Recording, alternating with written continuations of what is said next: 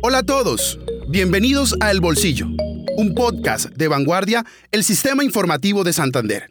En este nuevo espacio periodístico en el que hablaremos de temas económicos que impactan el bolsillo y la economía de las familias, estaremos hablando con analistas, con expertos y con personas de la calle sobre lo que nos aqueja y sobre lo que nos inquieta sobre la economía. Soy Miguel Orlando Alguero, periodista económico de esta casa periodística.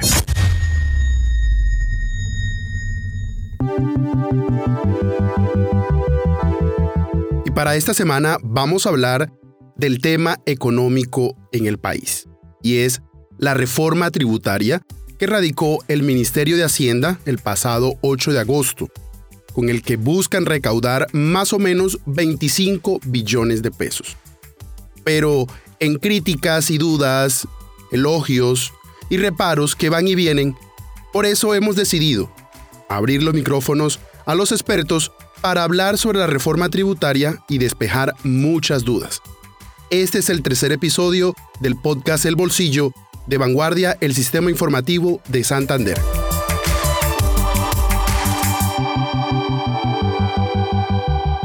Y para arrancar y para entrar en materia, vamos a hablar primero con Germán Machado, quien es economista y profesor económico de la Universidad de los Andes. Hola Miguel, muchísimas gracias por la invitación. Un gusto estar conmigo y con todas las personas que se informan a través de Vanguardia. Un gusto. Bueno, Germán, como nos reúne hoy en esta conversación es la reforma tributaria, voy a empezar por algo, eh, y lo he escuchado mucho en, en, emisoras y lo he leído por redes sociales, y es que si es un mito o es una realidad, que esta reforma tributaria va a tocar el bolsillo de todos los colombianos, es decir, de todas las personas que están en Colombia, de todo el ciudadano de a pie, del empresariado, eh, de las personas que ganan más. ¿Nos puedes explicar eso? Si de verdad esta reforma tributaria nos va a tocar a todos meternos la mano al bolsillo para aportarle más y recaudar más eh, impuestos. Pues mira, yo creo que esta pregunta es fundamental, es una excelente pregunta porque nos permite entrar de una vez en materia y es que el gobierno Petro lo que nos ha dicho es que tiene una iniciativa que toca a las personas de más altos ingresos. Y eso es verdad, es una tributaria que toca especialmente a las personas de altos ingresos, sobre todo quienes ganan más de 10 salarios mínimos al mes, es decir, más, más o menos unos 10 millones de pesos. Sin embargo, estas no son las únicas personas que van a tener que aportar. Sí es verdad que la carga tributaria está concentrada en ese grupo, sí es verdad que la tributaria tal como está planteada mejora la equidad y contribuye en la progresividad del sistema tributario. Sin embargo, también es cierto que personas que no ganen todo eso también van a tener que pagar un poco. ¿Por qué? Porque hay algunas iniciativas que aplican en distintos productos y afectan de distinta manera la canasta. Déjame poner un ejemplo. Si uno eh, sube el precio de la gasolina o los combustibles, aumentan los costos de transporte de carga y de pasajeros, de manera que eso afecta los precios de venta. Si uno, por ejemplo, sube demasiado los impuestos en las empresas, las empresas podrían asumir el golpe, pero también podría ser que transfirieran parte de ese golpe tributario, esa carga adicional, la transmitieran a través de los precios al consumidor. De manera que puede ser que parte de esta carga, de estos nuevos impuestos, sí terminen dirigiéndose de alguna manera a personas que no tienen todo ese nivel de ingresos, a pesar de que, como he dicho, la mayor parte de los impuestos sí están dirigidos hacia las personas de muy altos ingresos. Bueno, como ya sabemos que, parte del espíritu de esta reforma tributaria es que eh, se mejore la equidad, eh, haya más justicia tributaria, eh, como nos mencionas, y es que los que más ganan, los que más tienen ingresos son los que más tributen, los que más se recaudan. Pero hay algo dentro de esta tributaria, y lo, también lo he leído, lo he escuchado, y es que con los impuestos saludables, es decir, eh, esa propuesta del gobierno de ponerle impuestos a las bebidas azucaradas, ponerle impuestos al plástico de un solo uso, ponerle impuestos a los alimentos ultraprocesados, esos impuestos también se van a traducir en, el aumento del costo de estos productos y por ende eh, quienes más consuman estos productos, quienes son las clases más vulnerables, los estratos más bajos, eh, son los que van a también a terminar pagando el costo de eso. ¿Nos puedes explicar si de verdad eh, los estratos más bajos son los que van a terminar más afectados con estos impuestos saludables? Pues mira, eh, la respuesta corta es sí y es simplemente porque lo que nos muestran las cifras de consumo del DANE es que este tipo de comidas no saludables, las bebidas azucaradas, los ultraprocesados, son consumidas en mayor medida por hogares de bajos ingresos. ¿Qué es lo que pasa? Que si uno dice, mira, una persona que consume este tipo de alimentos, ¿por qué los consume? Porque le gustan mucho porque definitivamente son la mejor opción que tiene disponible o porque no tiene información sobre el alimento o porque los sustitutos no están a la mano.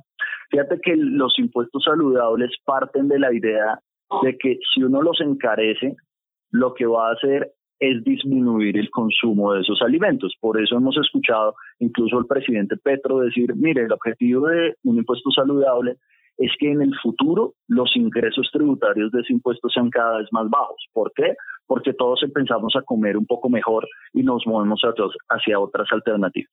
Eso lo que necesita es una cosa fundamental y es que las alternativas estén disponibles. Si tú le dices a una persona de bajos ingresos, mire, estas cosas son nocivas y además van a ser más caras y usted no debería comerlas, pues necesariamente el sustituto debería estar disponible que hoy la verdad es que está más disponible para personas de más altos ingresos. Entonces, ¿qué es lo que va a pasar? Encareciendo productos que consumen en mayor medida, pues sí podrían tener un golpe inicial. Ahí, ¿cómo podría uno disminuir ese golpe? Puede haber mecanismos, puede haber devolución del impuesto que se paga, al estilo de la devolución del IVA, o podría haber esfuerzos muy claros para que esos sustitutos estén disponibles. Si esas dos cosas no pasan, definitivamente lo que estaríamos haciendo es golpeando de alguna manera los ingresos de las personas que menos tienen y que menos ganan. Bueno, y hablando de las personas que menos tienen, eh, también hay otros, otros elementos eh, dentro de la reforma tributaria eh, que nos pueden ayudar también en esta reflexión que estamos haciendo para el Vanguardia, esta casa informativa, el sistema informativo de Santander.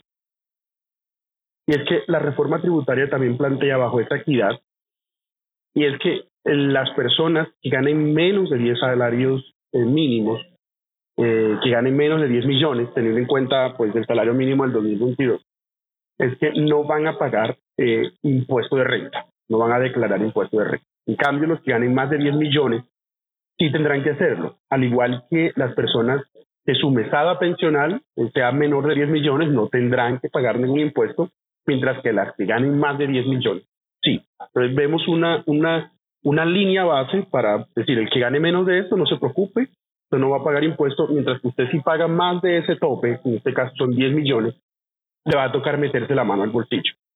Eh, ¿Cómo ves esta realidad también eh, frente al impuesto de renta y frente al, al, de pensiones? He escuchado también, Germán, que con el impuesto de renta la reforma tributaria le quedó debiendo. Algunos sugieren que ese, que ese, ese tope de 10 millones pudo haber bajado un poco más a unos 6, 5 millones para que haya más personas declarando renta, más no pagando renta. Eh, una forma también de, de enseñarle al colombiano eh, eh, esa cultura tributaria. Haznos un panorama de, de, estos dos impuestos que son muy relacionados con la renta. Bueno, muy bien. Déjame empezar por decir que todas las personas que hoy tienen ingresos de 10 millones superiores, incluso 5 o 6, como decías ahora, ya hoy son declarantes. ¿Ok? Hoy tenemos unas normas que hacen que el inicio para declarar esté mucho más bajito de los 10 millones de pesos. Y eso es lo que ha decidido esta propuesta del gobierno Petro es no tocarlo. Es decir, no meterse en ese problema de alguna manera político de bajar el umbral y mantener las normas como están. ¿Qué es lo que sí hace? Que dentro de ese grupo de declarantes, unas personas que consideran de altos ingresos, por encima de los 10 millones mensuales, su carga tributaria se aumente. Pero entonces el universo de declarantes no se toca. ¿Ok? Eh, eso lo que nos lleva a la reflexión que tú hacías hace un momento y es, yo sí creo que es deseable para el país ir bajando ese umbral gradualmente para ir metiendo más personas, no a pagar necesariamente, pero sí a tener la información de sus ingresos y de su patrimonio. Hoy sucede que en Colombia la información es muy, muy, muy pequeñita. Hoy tenemos algo así como que solo una de cada siete personas que trabaja tiene que declarar ante la DIAN. Eso es una cosa muy pequeñita, porque además de ese uno de cada siete, no todos tienen que pagar impuestos. Entonces, eso sí es una cosa que el país debería ir avanzando, un poco para que también no siempre se grave a los mismos. Esto puede empezar con contribuciones, algunas tributarias en el pasado lo han intentado hacer, decir, mire, usted empieza a participar en esto y tiene a cargo un impuesto de 20 mil pesos mensuales, no una fortuna, simplemente para empezar a aparecer y para eh, generar esa cultura ciudadana pues que el país lo construimos entre todos. Dicho eso, pues lo que hace esta propuesta entonces es elevar la carga tributaria de las personas de más altos ingresos partiendo de 10 millones en adelante.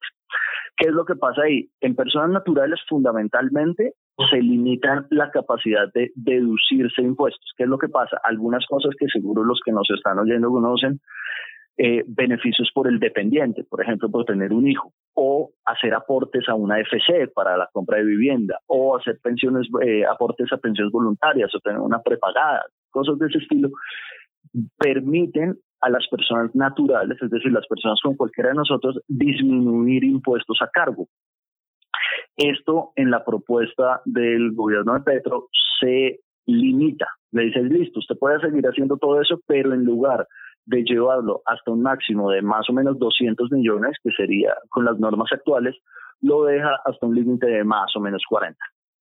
Entonces disminuye fuertemente. Esto en la práctica afecta fundamentalmente a las personas de altos ingresos. Entonces es un elemento que, que favorece la progresividad, como creo que también es adecuado el impuesto a las pensiones altas. Y yo creo que hay que hacer énfasis en el tema de pensiones altas, porque estamos hablando cuando decimos que paguen impuestos las pensiones de más de 10 millones de pesos, lo que se está diciendo es que paguen impuestos las pensiones del 1% más alto de la población. Y hay que acordarse además que las pensiones tienen beneficios tributarios todo el tiempo. Por ejemplo, uno nunca paga impuestos sobre lo que guardó para la pensión a lo largo de su vida, sobre lo que cotizó. La pensión hoy es libre de impuestos todo el tiempo. Y además de eso, las pensiones en Colombia y sobre todo las de más de 10 millones de pesos, todas son subsidiadas.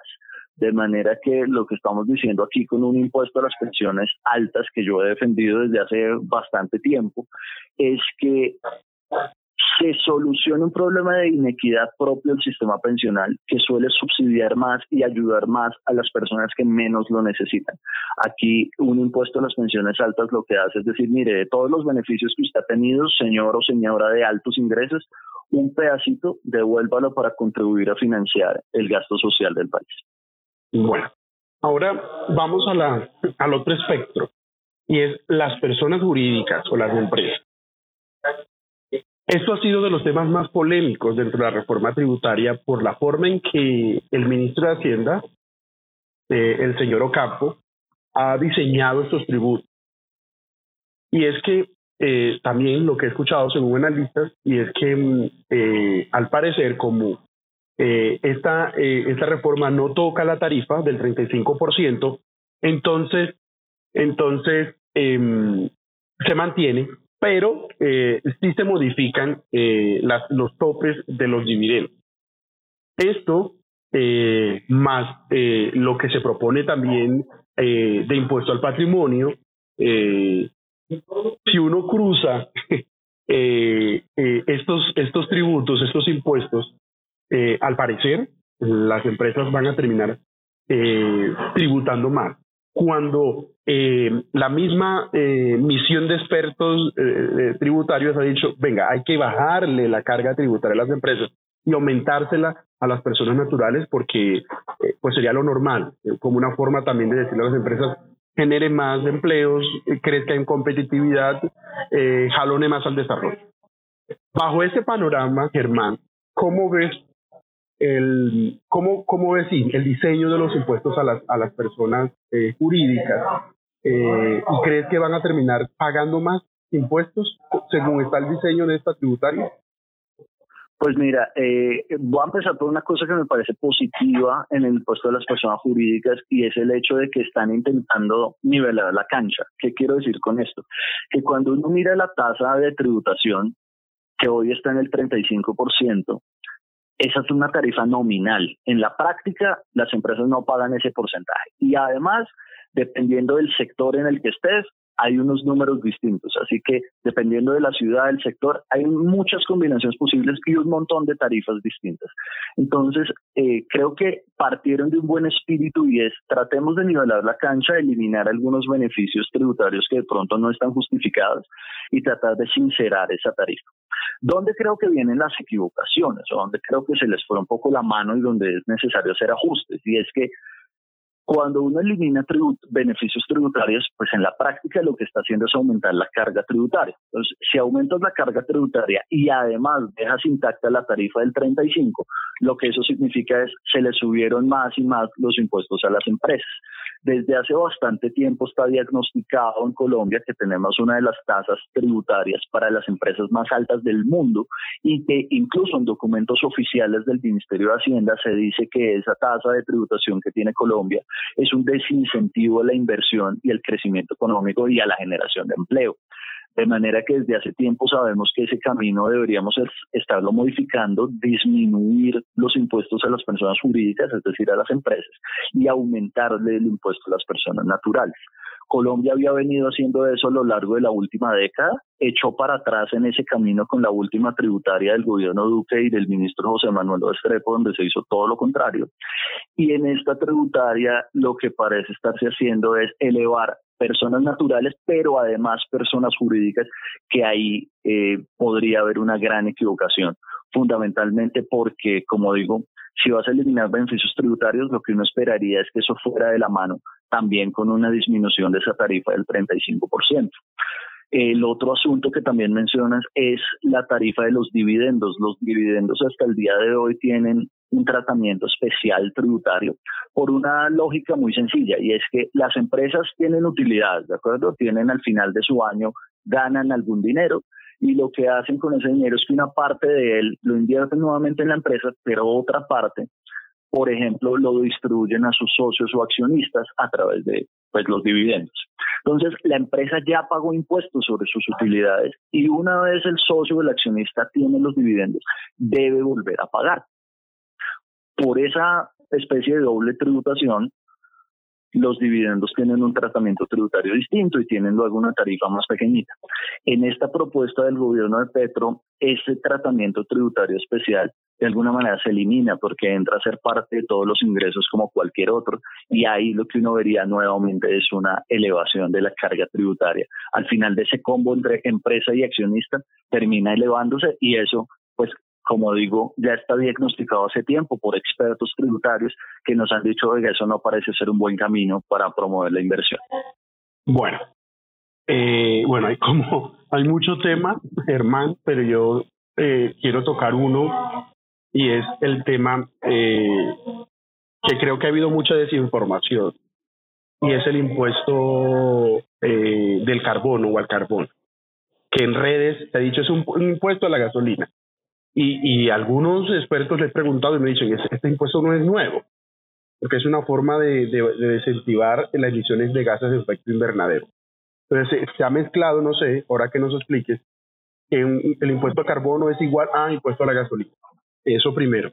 Y segundo, también, eh, hablando de hidrocarburos, también el mismo sector de hidrocarburos le ha advertido al gobierno que revise eh, eh, el diseño que ha hecho este, esta reforma tributaria para el sector hidrocarburos porque según ellos eh, les va a tocar tributar más y por ende se va a desincentivar eh, las inversiones en, hidrocarburos en el país. ¿Cómo ves eh, este panorama? Estas son dos, dos preguntas que te hago en una sola. Listo, entonces empecemos por el inicio. Efectivamente, el impuesto nacional a la gasolina y el impuesto nacional al carbono son dos cosas distintas. Y el impuesto nacional al carbono tiene ya un tiempito. El impuesto nacional al carbono se creó en la tributaria del 2016 y la idea de esto era incentivar la mitigación de gases de efecto invernadero. Fundamentalmente, ¿cuál era la lógica? Era pagar una tarifa sobre los combustibles que pues en el momento de su combustión liberan esos gases. Así que todas las personas, todos los usuarios, en general empresas que adquirieran esos combustibles fósiles, bien del productor o del importador, pues tendrían que asumir ese impuesto. Maneja ese impuesto que ya existe. Lo que se está haciendo acá es ajustar la tarifa, sobre todo en la tonelada métrica de, emisiones eh, de gases efecto invernadero. No es más esa historia. Entonces es un impuesto que ya viene en el camino.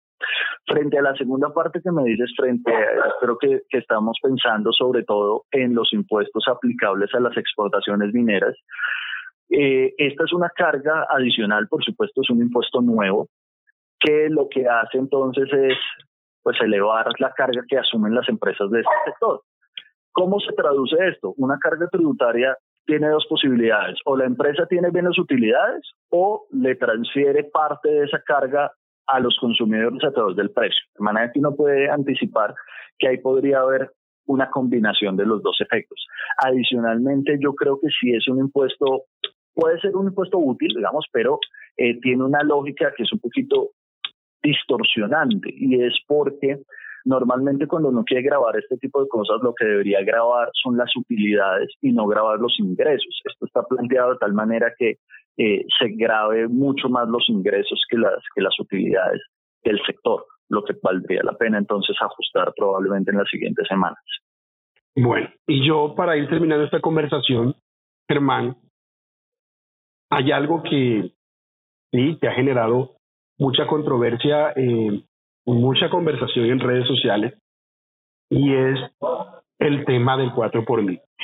En el articulado eh, hay una modificación, no hay una eliminación definitiva, y es eh, una propuesta eh, que busca que el tope de 13 millones 300 mil pesos sea el tope para las transacciones de las personas. Usted se pasa de esa, de esa transacción, pues empieza a pagar. Y ya se quita esa forma de que solamente sea una sola cuenta exenta, sino usted puede tener las cuentas que quiera y, después que no se pase de ese tope de 13 millones 300 mil, usted no paga el impuesto. Pero ¿qué ha pasado? Em, recientemente en la en Asobancaria, los banqueros han dicho, nos gusta la idea, pero ¿qué pasa? Que el costo de la operación, porque a los bancos les va a tocar cruzar información, les va a tocar verificar información en tiempo real de las transacciones de los colombianos, eso tiene un costo y ellos le dicen al gobierno hay que buscar la forma en que ese costo eh, no sea tan alto y que no perjudique pues a los bancos. ¿Cómo ves este panorama? Es fundamental. Yo creo que sí es un avance muy importante la propuesta para decir que haya la posibilidad de tener de alguna manera más de una cuenta exenta, es decir, que lo que importa no es desde dónde estás haciendo los movimientos, sino en el total de los movimientos mensuales de la persona. Sin embargo, tal como indicas, eso implica una carga operativa adicional para cada uno de los bancos que tendrá que, cruzar con el otro. Hoy lo que hace el banco es mirar si la cuenta tuvo movimientos de más de 3.300.000 y entonces si es sí, pues sobre el excedente cobra el 4 por mil. En este nuevo escenario lo que sucedería es que todos los bancos tendrían que hablarse de alguna manera si una persona tiene cuentas o productos financieros en distintas entidades tendrían que cruzarse para saber cuánto movió en una, cuánto movió en la otra, para que no supere ese top. De manera que, que sí es muy importante hacer que ese costo no sea tan alto, porque si fuera un costo importante, lo que los bancos terminarían haciendo es transfiriendo ese costo a través de las tarifas de los servicios financieros, lo que también podría terminar afectando la bancarización. Yo creo que tanto gobierno como, como las entidades financieras están en la línea que esta puede ser una propuesta interesante, pero que sí que hay que cuidar los costos para que esto pueda en la práctica tener un buen futuro. Bueno, Germán, muchísimas gracias eh, por atender nuestra invitación. Sé que hay muchos temas que se quedan por fuera. Eh, pues le recordamos a todos nuestros oyentes, a quienes nos eh, visitan en www.vanguardia.com, que vamos a seguir hablando sobre reforma tributaria en otros espacios. Hicimos ahora en este, en este podcast El Bolsillo concentrar algunos temas que son muy puntuales, que son, han sido los más controversiales. Entonces, eh, Germán, muchísimas gracias por aceptar nuestra invitación y por ayudarnos a explicar eh, el articulado del proyecto de ley de la reforma tributaria del gobierno Petro. Muchísimas gracias Miguel por la invitación, muchísimas gracias a Vanguardia y con mucho gusto a la orden siempre que ustedes quieran. Ahora le damos la bienvenida a Oliver Pardo, quien es el director del Observatorio Fiscal de la Universidad Javeriana, quien nos hablará sobre lo bueno, lo malo y lo feo de la reforma tributaria del gobierno Petro.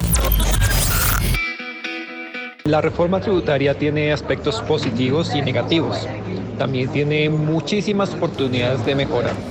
Dentro de los puntos positivos está principalmente la posibilidad de eliminar ciertos tratamientos tributarios para sectores eh, económicos o para personas privilegiadas.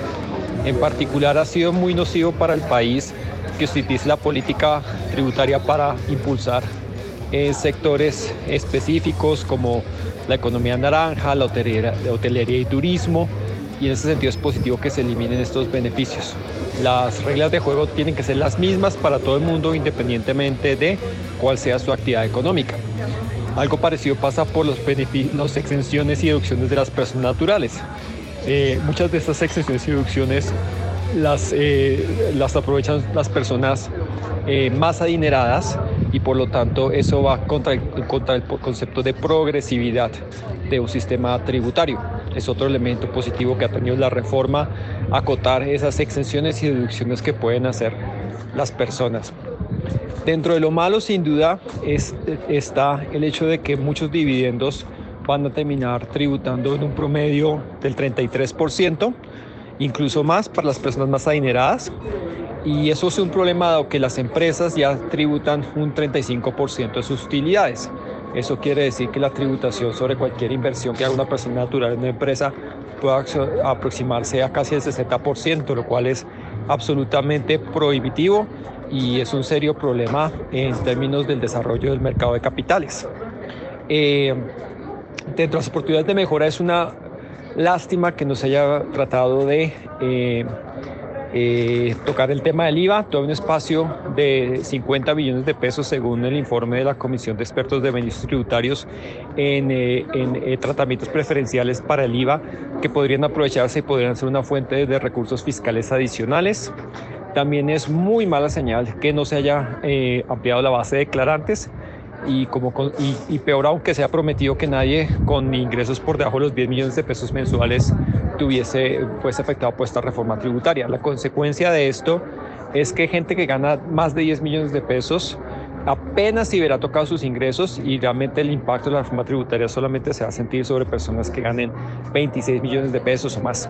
Eh, es, es, es, es, lamentable porque eh, personas que ganan más de 10 millones de pesos representan eh, el 2% de la población y un buen porcentaje de personas no es tocar la reforma tributaria. Y como ha insistido desde hace mucho tiempo muchos analistas y la OSD, es importante que la carga tributaria pase de las empresas a las personas naturales. Y la reforma tributaria hace poco o nada en este aspecto. Llegamos al final del tercer capítulo del podcast El Bolsillo. Y para terminar, hablamos con Gabriel Angarita, quien nos dio algunas apreciaciones sobre la reforma tributaria del gobierno Petro y también nos recordó lo bueno, lo malo y lo feo.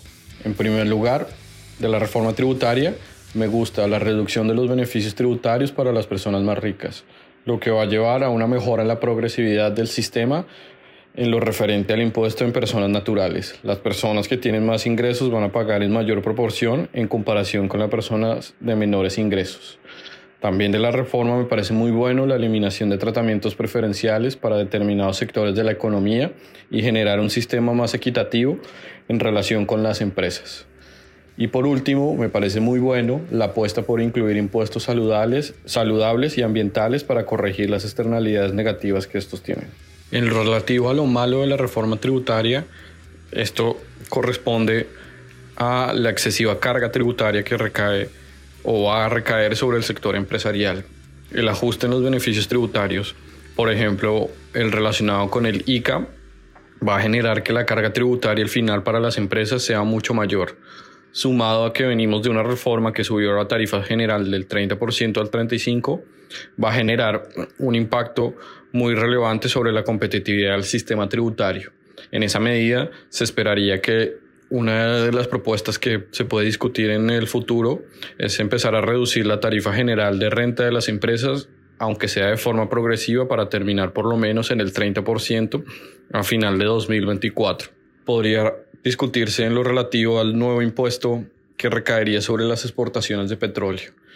En general, el diseño de este impuesto genera una gran incertidumbre sobre el posible recaudo a futuro de este ingreso, pues dependerá del precio internacional del petróleo, que como sabemos puede ser muy volátil. Hoy están niveles de el orden de 100 dólares por barril, pero el día de mañana no sabemos. Entonces eso genera una incertidumbre sobre la política fiscal. Además, es un ingreso que va a generar, va a castigar los ingresos y no la utilidad. Por eso su diseño no correspondería al más adecuado si uno lo pensara en términos técnicos o de acuerdo a las recomendaciones internacionales.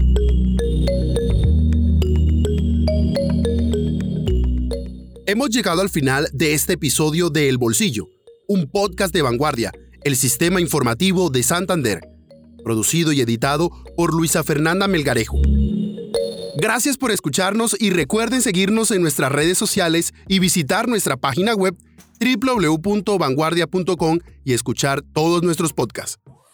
Soy Miguel Orlando Alguero, periodista económico.